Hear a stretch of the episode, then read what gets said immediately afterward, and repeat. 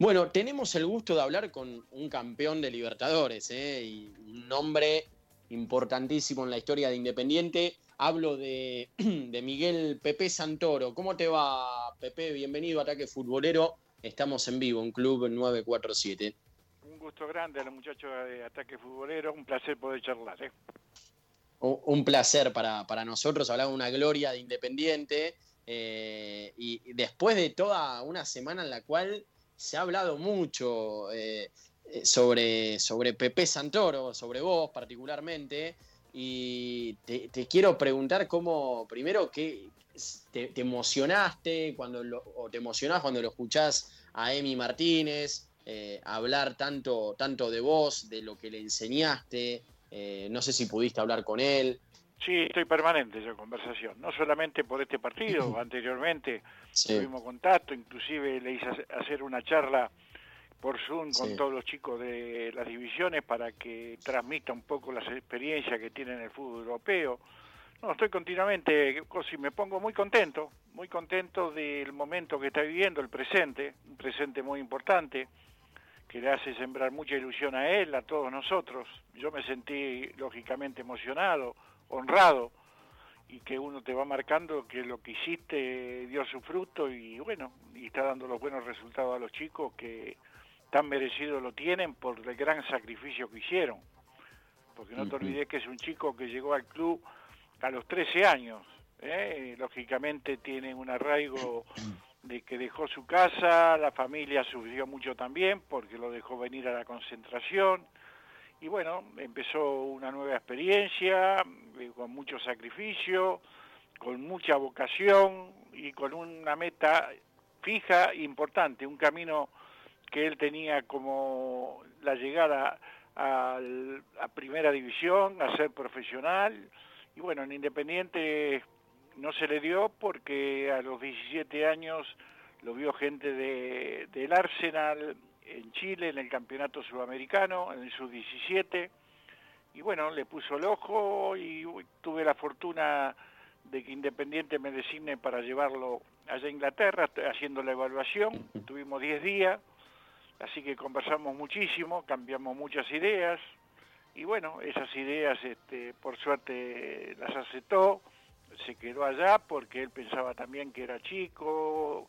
en un país muy distinto, con un idioma distinto, que se le, pensaba ya que iba a tener inconvenientes y yo, bueno, conversando, conversando, este, tomamos la, va, tomamos, tomó la decisión de, bueno, de jugársela y hoy está teniendo su fruto. Hmm.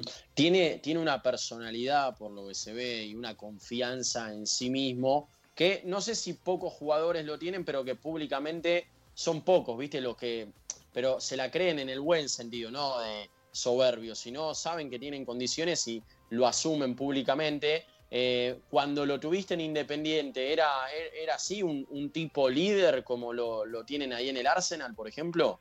Mira, eh, yo me asombré, me asombré porque no tenía la oportunidad, la había visto ya en un partido con el Arsenal que había jugado por la Copa y había hecho un gran partido pero con la seguridad y la tranquilidad que mostró en este encuentro, la verdad que me sorprendió para bien, me sorprendió para bien, porque quiere decir que está para más, por mucho más. Es muy joven y tienen, por suerte, cuando se fue a Inglaterra, es un chico de 17 años y el arquero necesita jugar y cometer errores, que esos errores te es la experiencia que vos tenés para el futuro. Y este chico fue dado a otras instituciones a préstamo en seis oportunidades. Y bueno, en esas seis oportunidades jugó poco, mucho, y bueno, eso le sirvió muchísimo, y hoy en día vos lo ves eh, jugando con una tranquilidad, con una solvencia, que vos decís, siete tiene que jugar en la selección, tiene que jugar una final de ahí de, de la Champions, la, la puede hacer perfectamente porque ya asumió la, o sea, la experiencia, la experiencia y los sinsabores, que esos sinsabores y la experiencia te dan tranquilidad para jugar, y lo hace con mucha solvencia. Mm. Eh, imagino que habrás visto el partido, la final ante el Chelsea, eh, también las imágenes ¿no? de, de Emi Martínez eh, haciendo videollamada de, desde el Wembley con, con, la familia, ¿no? Emocionado, lo que dijo Guameyán, su compañero. Eh, ¿qué, ¿qué, te generó todo eso? ¿Te emocionaste vos también viéndolo, eh, levantar el trofeo, viendo ganar un título? Y claro, ¿cómo no te vas a emocionar? Vos pensás que un chico cuando lo tenés, sos un docente, ¿eh? y el docente tiene muchas horas tiene de por día con él. Y vos lo, le vas tomando cariño y te vas haciendo hincha. Y bueno, eh, todo esto, como te dije yo, es una coronación de todo el sacrificio que hizo. Y lógicamente a uno lo enorgullece porque el camino que le hizo seguir y lo que le transmitió, lógicamente hoy está teniendo su fruto. Pepe, ¿cómo le va? Walter Viernes lo saluda. ¿Todo bien, maestro? Sí, maestro, sí, por suerte sí. No todo bien. Te gustaría estar mejor, pero no me puedo fijar. Estoy acá con mi señora, la verdad, haciendo cosas que nunca hice en mi vida. Tengo un parque grande que camino, hago ejercicio, ando en bicicleta. Y bueno, tratando de ir pasándola y que los días sean lo más cortos que sean lo más rápidos. Bueno, un lujo, un lujo que nos vamos a hablar con usted, eh, que ha sido una gloria de un club tan grande como Independiente. Y yo le quiero preguntar cómo está viviendo toda esta situación eh, de mal pasar del club, lamentablemente, en cuanto a lo económico, cómo, cómo puede repercutir a futuro eh, en el equipo de Pusineri, ¿no? Se está hablando de que Cecilio Domínguez y, Silvio Romero, que es el goleador, puedan irse a Boca. ¿Cómo, qué, futuro eh, no muy lejano ve de Independiente con todo este contexto? Yo pienso que si tenemos la desgracia, como vos mencionás, de que estos jugadores dejen el club, lógicamente se va a debilitar la estructura. Pero Independiente es un club grande, y un club grande cuando tiene buenas bases, buenas instalaciones como tiene, y como se está trabajando bien en divisiones inferiores, un, un club que pronto, pronto lógicamente va a estar, como estuvo siempre, disputando posiciones importantes para estar en los partidos internacionales. Independiente, si no tiene su parte internacional, le falta algo. Y yo pienso que Independiente no va a darse el lujo de ese algo dejarlo perder. Yo tengo mucha fe en la recuperación, tengo mucha fe en Pusineri, y bueno, y tengo fe en los chicos que están del club, y si lógicamente Independiente tendrá que hacer alguna inversión, no me cabe la menor duda que la va a hacer. Y después con respecto, bueno, a, la posible eh, llegada de, Walter Bow, eh, que puede intervenir en este canje con Boca, eh, la, llegada también de Marcone a la mitad de la cancha, ¿qué, le puede aportar para usted este tipo de jugadores para el rojo? Bueno, Marcone es algo muy especial, algo muy especial porque siempre quiso venir a jugar al rojo, porque es de rojo. Mm. Y se crió cerca del rojo ahí es vecino de ahí de Avellaneda, de Sarandí, de los pagos en Derayo. Y, y va a ser lo imposible para llegar al rojo y poder tener una oportunidad. Sabemos, sabemos y mostró ser un gran jugador. Eh, Boca, si bien no tuvo una final cuando entró Russo de ser titular y poder consagrarse campeón, pero todos sabemos y lo conocemos de que es un gran jugador y yo pienso que es importante. Y si tiene que venir a Independiente va a ser lo imposible para que todo ese sueño que tuvo se pueda hacer realidad. Y bueno, va a ser todo, va a poner todo el sacrificio y toda la voluntad y toda su sapiencia para que, que triunfe y que darle lo mejor al equipo. Pepe, yo lo quiero sacar del fútbol. Usted decía recién que, está haciendo cosas nuevas, ¿no? Esto, en todo este momento que estamos viviendo de, pandemia mundial, de estar encerrados en nuestras casas, de que está con su señora. Eh, ¿Qué está haciendo? Porque está bueno a veces eh, saber, por ejemplo, qué hace un campeón de Copa Libertadores y tan grande para la historia Independiente, que no tenga nada que ver con el fútbol. Capaz usted me dice, no sé, eh, estoy cocinando, me puse a hacer algo, y como bien dijo usted, que que nunca había hecho en su vida. Y sí, no la pensás hacer, pero lógicamente a veces te, depara estas, estas sorpresas y las tenés que aceptar.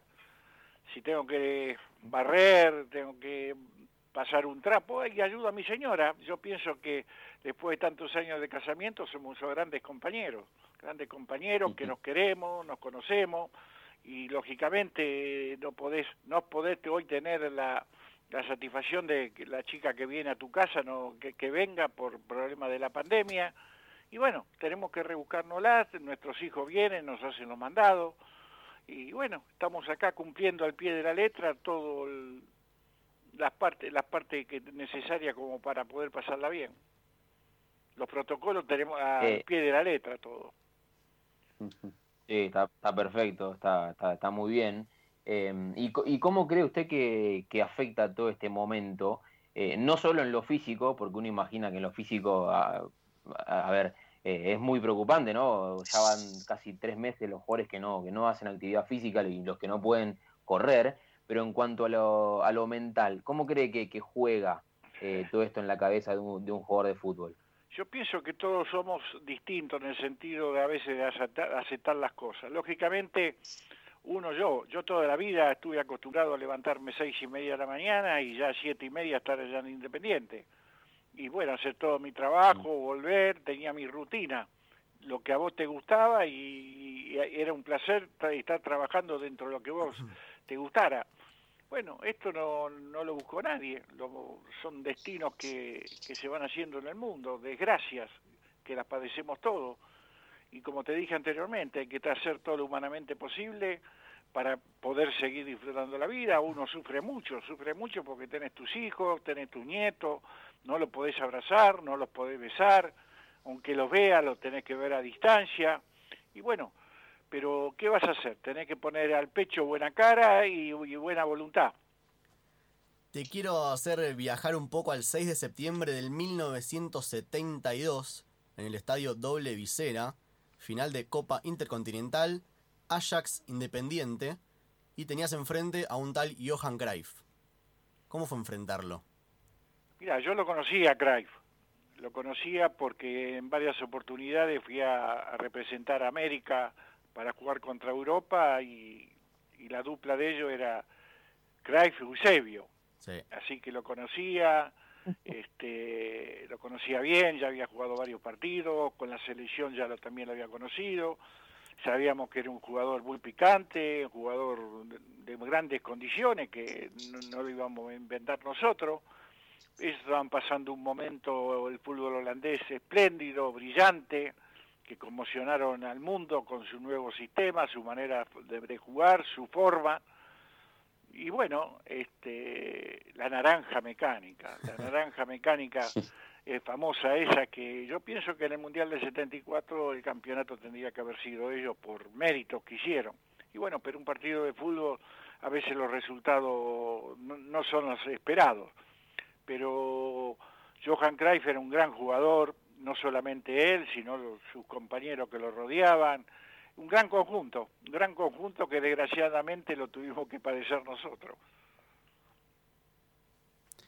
Pepe, le cuento que durante todos los programas de Ataque Futbolero realizamos una encuesta para que participen los oyentes, nos manden audios, nos escriban. Y la encuesta del día de hoy dice así, ¿Cuál fue el campeón de la Copa Libertadores que más te gustó por su juego? Justamente le quiero preguntar a usted que ganó cuatro Copas Libertadores con Independiente en el 64, 65, 72 y 73.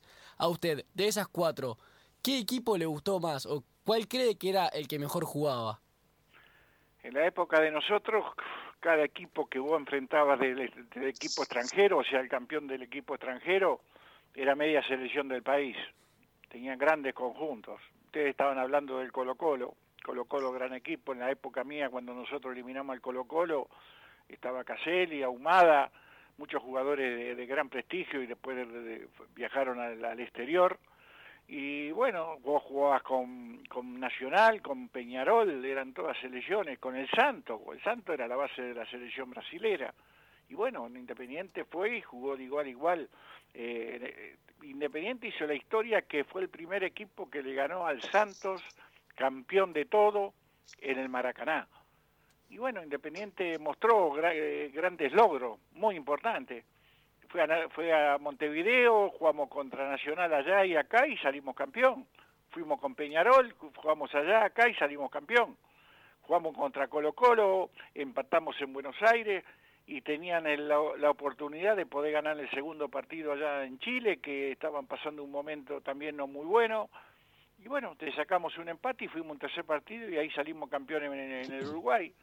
Y bueno, son cosas que Independiente tenía un gran equipo, una muy buena base y principalmente un gran grupo humano, que ese gran grupo humano duró mucho tiempo y eso mucho tiempo es donde consiguió todas estas copas que estamos hablando. Estamos hablando con Pepe Santoro, eh, historia, es historia de Independiente, ídolo. Eh, lo voy a tratar de usted, yo lo, yo lo traté de vos. No, no, tratame, de, tratame de Che, tratame de Che, que es, lo mismo, me hace sentir mayor. Bueno, mayor de 40. punto a favor mío, punto a favor mío y punto negativo para mis compañeros. Te sigo tratando de vos, coincido. Sí, no hay ningún problema. yo pienso que... La personalidad y las personas no cambian por un vos o un usted. Coincido. Excelente, excelente. Bien, te quería preguntar, Pepe, eh, porque si hay algo que ha cambiado en la historia del fútbol argentino es que antes veíamos, bueno, Independiente ganando varias Libertadores, estudiantes, sin contar la última que ganó hace unos 11 años, pero eh, ¿crees que vamos a volver a esa época donde se ganaban varias Libertadores seguidas? Donde Independiente no se cansaba de ganar copas. Bueno, después Boca River capaz llegó más por los 80, 90. Racing también ha tenido lo suyo.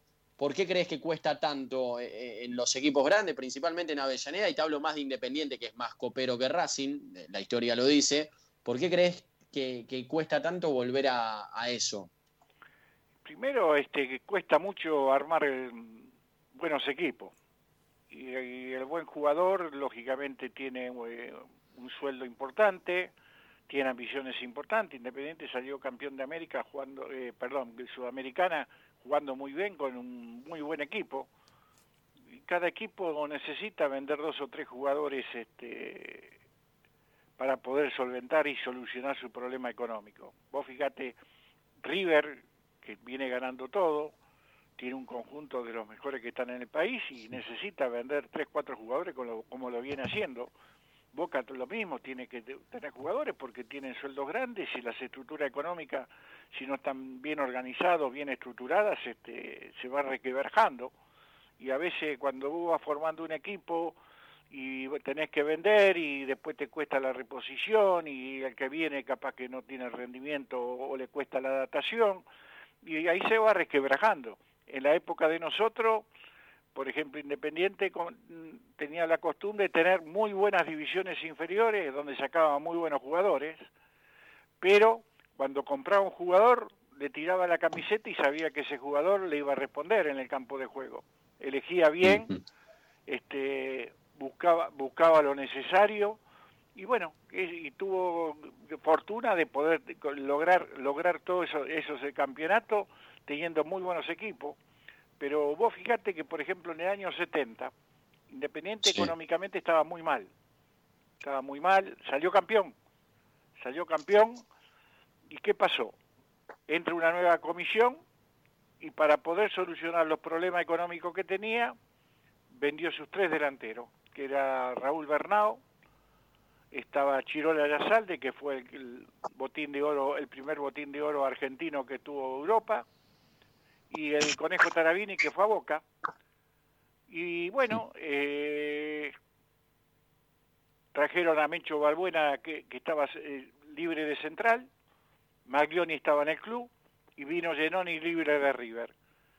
Se mantuvo con la estructura defensiva y en el medio campo que Pastoriza era un 5 de contención, lo puso de 10 y había venido el polaco Semenewit y el polaco Semenegui hace una función tipo defensiva. Y bueno, empezamos a jugar con un equipo, un equipo mezquino, este, teniendo una buena estructura defensiva y un buen mediocampo de construcción. Y bueno, fuimos ganando todo. Y ahí empezó los grandes caminos de las grandes copas. Y bueno, fue vendiendo y se fue alimentando de las divisiones inferiores, ahí apareció el negro Galván, apareció Bocini, Bertoni, y no solamente ellos, atrás de ellos había muchos chicos que después llegaron a primera división y que también triunfaron. pero por el todo, por el buen trabajo que venía realizando en las divisiones inferiores, que yo pienso que la solución de todas las instituciones tiene que basarse en las divisiones inferiores. No es que tengas que ir a comprar continuamente jugadores a, otros lugares que lo pagás fortuna. Y después que esos jugadores te piden fortuna para poder tener un sueldo. Y es normal si un jugador que viene de afuera gane 10, el que está acá en Buenos Aires por lo menos tiene que ganar 8. Y bueno, y todas esas cosas se van resquebrajando. La administración económica es muy importante, como hoy lo van teniendo sus problemas muchas instituciones argentinas, ¿no? Sí, Pepe, y viendo la actualidad ¿no? del fútbol eh, a nivel mundial, ¿no? lo que se paga por cada jugador, lo que ganan los jugadores, ¿te imaginás lo que hubiese sido eh, eh, ese plantel de Independiente, lleno de figuras, campeón de todo? En una época como la de ahora se llenarían de plata, imagino. Después yendo a Europa, ni te cuento. No me lo menciones que me hace llorar. Escuchame. bueno, son distintas épocas. Nosotros no nos podemos quejar. No nos podemos quejar que la pasamos bien. En el momento que estábamos no era una fortuna lo que ganábamos, pero ganábamos bien, unos buenos sueldos, porque no había prima. La prima vino después del 74, que no, del, sí, del 74 que vino Menotti a la selección y ya fue trayendo jugadores del exterior y allá en el exterior estaba la prima y bueno, y ahí se fue acostumbrando, prima, sueldo, y el, jugador argentino se fue continuamente emigrando a, las grandes ligas, ya ganaba mucho más dinero, y acá después empezó la televisión, la televisión ya entregaba un remanente importante para que se pueda hacer repartido entre todas las instituciones, y ahí fue creciendo, y bueno, Argentina, eh, pensá que en Sudamérica es un potencial, es un potencial no el de los mejores, pero es un potencial importante para el jugador. Y bueno, yo también lo que le quiero preguntar es eh, de su participación en lo que fue en la Copa del Mundo de Alemania en 1974. ¿Alguna anécdota, algo loco que le haya ocurrido? Obviamente, eh, Alemania, bueno, eh, había, había, digamos, transitado y ya pasado la Segunda Guerra Mundial. ¿Cómo fue haber llegado al país eh, después de todo lo sucedido, y si tiene bueno, alguna anécdota que, que, recuerde que, no se vaya a olvidar nunca más de ese mundial que participó. Bueno, mira, el, el mundial del 74, desgraciadamente, fuimos con muchas improvisaciones. Hubo muchas improvisaciones, pero había un conjunto de jugadores que era tremendo, tremendo. Yo pienso que había un plantel que era superior al del 78 bueno, pero a veces cuando la cabeza no anda bien, lógicamente es un desbarajuste en la parte general del, del equipo, como nos pasó en el último mundial, ¿no es cierto?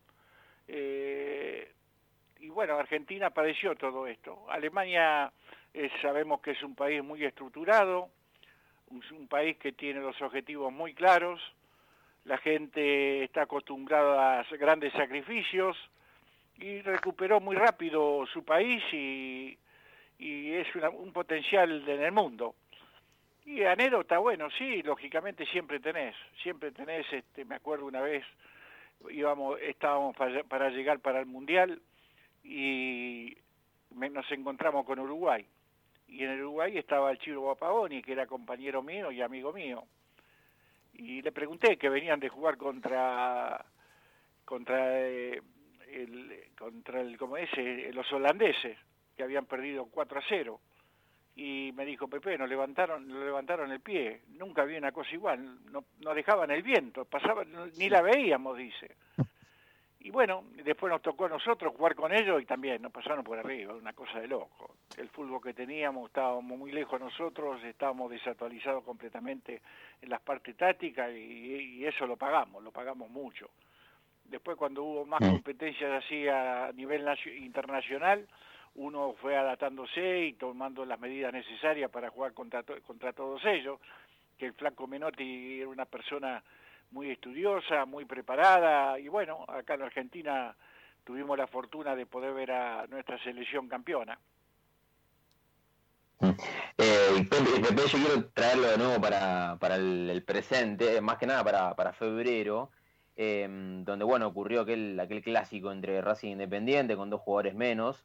Eh, y Pusineri hace, hace un tiempito, hace unas semanas, dijo que, fue un accidente ese, ese clásico. Y del otro lado, eh, Víctor Blanco, el presidente de Racing, Diego Milito, eh, han dicho que bueno, fue un, clásico que no se va a olvidar nunca en la historia. para ¿Usted está más del lado que, de Pusineri que, fue un accidente? O, o obviamente, de la mano de eso, quiero preguntarle si es un clásico que nunca se va a olvidar, ¿no? Por lo que ocurrió en ese partido. El fútbol está lleno de accidentes. ¿eh? Nosotros salimos campeón del mundo inesperadamente, inesperadamente. ¿eh? Y vos decís, ¿qué? ¿Fue un accidente? No, a veces dentro del campo de juego hay 11 voluntades o 9 voluntades, 8 voluntades. Independiente salió campeón. Acá, en el año, creo que fue en el año 77, en la cancha de talleres de Córdoba, también con 9 jugadores dio vuelta un resultado que era inesperado y bueno, nos dimos la vuelta olímpica allá en Córdoba, cuando estaba todo preparado para que los talleres de la vuelta olímpica. Y bueno, pero son esas cosas del fútbol. Este, vos pensás una cosa, este parece un partido fácil, tenemos que hacerle cuatro goles, después te encontrás dentro del campo de juego que a veces es muy difícil, porque las voluntades y las individualidades este, desequilibran, el, desequilibran el resultado. Y bueno, eh, yo me, me, vuelco, me vuelco más, este, sí, en un accidente, un accidente pero lógicamente buscado, ¿eh? y cuando uno lo busca, eh, tiene, a veces tiene su premio, y ese premio lo tuvo Racing como lo tuvimos nosotros cuando jugamos en Talleres.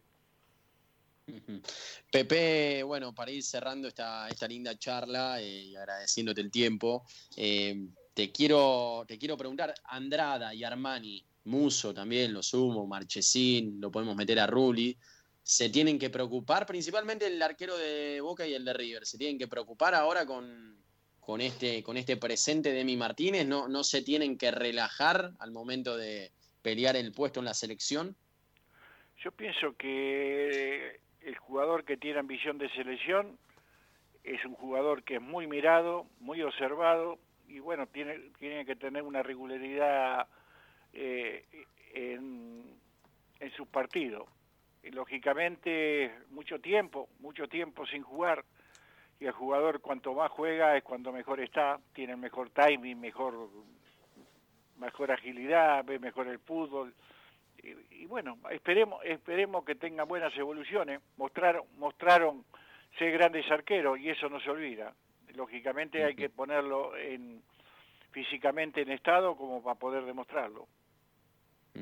Ahora, cuando hablaste con, con Emi Martínez, ¿cuáles, ¿cuáles fueron las primeras palabras? Después de ese partido, pudiste hablar por lo que tengo entendido, después de ese partido, eh, ¿qué le dijiste vos a él y qué te dijo la voz? para saber un poquito de esa conversación, ¿no? que muchos eh, hinchas independientes seguramente quieren conocer. Lógicamente uno lo felicita y que se pone muy contento y muy orgulloso, porque uno sabe, porque dentro dentro de las charlas, dentro de las charlas que uno tiene cuando son pibes, vos le vas preguntando los objetivos y por qué es arquero y por qué vino a probarse en una institución grande, todas esas cositas interiores que uno le va sacando y va sacando, y yo sé que la meta de él es la selección argentina. Y mm. por suerte es un pibe que hizo mucho sacrificio, es muy sacrificado, como te digo yo, trabaja mucho, y dentro de ese trabajo el objetivo ahora que tiene es estar en la selección, y sería un sueño poder estar en la selección. Es un chico joven que tiene 27 años, pero quizás se le pueda cumplir, ¿por qué no? Sabemos que Andrada y, y Armani, son dos grandes arqueros, como mostró este chico Muso, Marquesín, que están en muy buen estado. También a nosotros los argentinos eso nos da mucha tranquilidad y mucha felicidad, y más que en el puesto de arquero como fui yo, este, me siento tranquilo y me siento feliz de que Argentina tenga que luchar con tantos arqueros aquí a ver quién va a jugar. Eso quiere decir que el trabajo que se viene realizando con los chicos está dando grandes frutos. Ahora sí, con la última que lo pide, eh, lo pide el equipo eh, de ataque futbolero, la producción está presionando un poquitito. ¿Por qué? No te dejes presionar, no te dejes presionar, metele una gambeta. No me voy a dejar Ahí va. Dale, Tandey, dale. pero me gusta, me interesa a mí también, así que me dejo presionar en esta pregunta. ¿Por qué Pepe? ¿Cómo, cómo se dio el apodo? Pepe, mira, cuando yo fui independiente, me llevó un miembro de la subcomisión de fútbol de no la subcomisión de fútbol, de la subcomisión de atletismo, que era vecino de los potreros donde jugábamos nosotros. Y ahí vio jugar a Raúl Bernau y a mí. Y él se apersonó y nos dijo si nos interesaría ir a hacer prueba en Independiente. Tanto Raúl como yo éramos hinchas Independiente.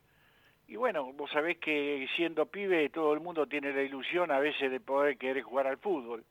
Y nosotros lo practicábamos todos los días. Y ya teníamos 12, 13 años y ya estábamos con los mayorcitos jugando porque, qué sé yo, estaba acostumbrado, íbamos dando condiciones.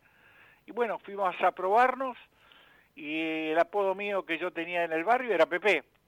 Y como Raúl venía y siempre me decía Pepe, Pepe, Pepe, y bueno, se hizo una costumbre.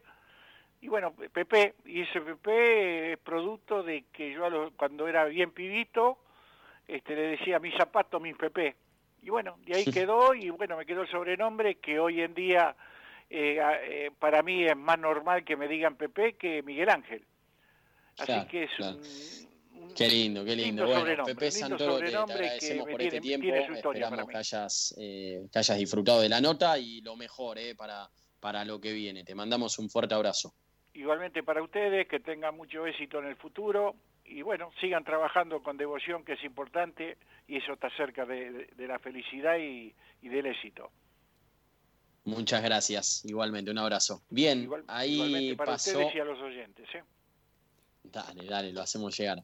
Ahí pasó Pepe Santoro, eh, ídolo de Independiente, aquí en Ataque Futbolero. Hago una aclaración, ¿no? Ahí los compañeros estuvieron, estuvieron diciendo. Al estar conectados por Skype, hay momentos que perdemos, ¿no? Ya sea la comunicación entre nosotros como también al entrevistado. Así que si, si por momentos, al final más que nada, según me dijeron, eh, se escuchó como que lo pisé a Pepe, bueno, claramente no fue la intención, así que lo, dejo claro ante nuestros oyentes.